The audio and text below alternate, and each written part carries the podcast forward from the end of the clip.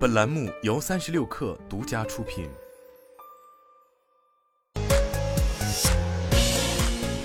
网罗新商业领域全天最热消息，欢迎收听快讯不联播，我是金盛。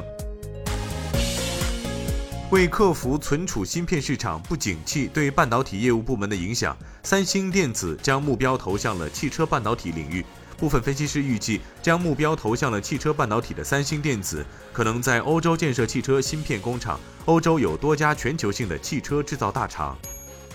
贝恩公司发布二零二二年双十一客户忠诚度比万亿级销售更值得追求报告。调研显示，随着零售商越来越重视客户忠诚度和与客户的长期互动，二零二二年双十一单从消费者参与量方面来看，预计与往年相比将有所下滑。在参加了去年双十一且今年打算继续参加的受访者中，有百分之三十四的消费者计划在今年双十一期间减少线上和线下的总支出，仅有百分之二十四的受访者表示会增加消费支出。消费者的购物平台选择也愈发多元化。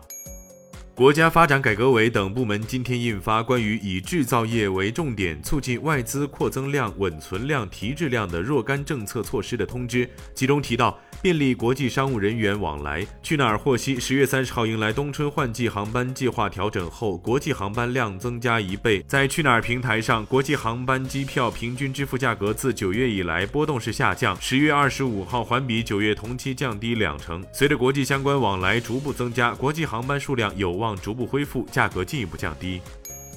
淘宝直播负责人道放表示，今年以来，淘宝直播以内容为核心构建直播场，腰部主播的场观、粉丝、成交额普遍获得快速增长。昨晚天猫双十一预售开场后四个小时，淘宝直播即产生了一百三十个预售金额破千万的直播间。淘宝直播的腰部主播、新主播实现预售引导金额分别获得百分之三百六十五、百分之六百八十四的同比增长，同时直播机构也取得了百分之一百六十五的同比增长。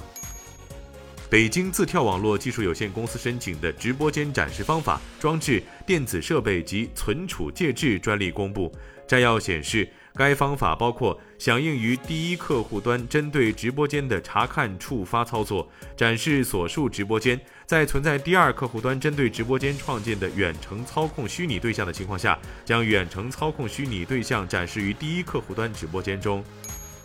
第三方机构 Quest Mobile 发布最新数据，九月多个协同办公 App 月活跃用户数达到了今年的新高，其中钉钉 MAU 为二点二亿，排名第一。企业微信 MAU 为一点一亿，排名第二；飞书 MAU 为八百四十万，排名第三。近两年来，钉钉上一百万人以上、十万人以上、一万人以上的企业组织数均增长一倍左右。理想汽车智能驾驶 AI 算法负责人、AI 首席科学家王逸伦将于近期离职。在理想期间，王逸伦主要负责智能驾驶感知、地图等 AI 算法研发工作，向理想智能驾驶副总裁郎咸鹏汇报。离职后，王逸伦可能参与创业，不过目前仍处于工作交接状态，预计月底离开。有消息人士表示，王逸伦离职可能跟内部研发压力太大有关。以上就是今天的全部内容，咱们明天见。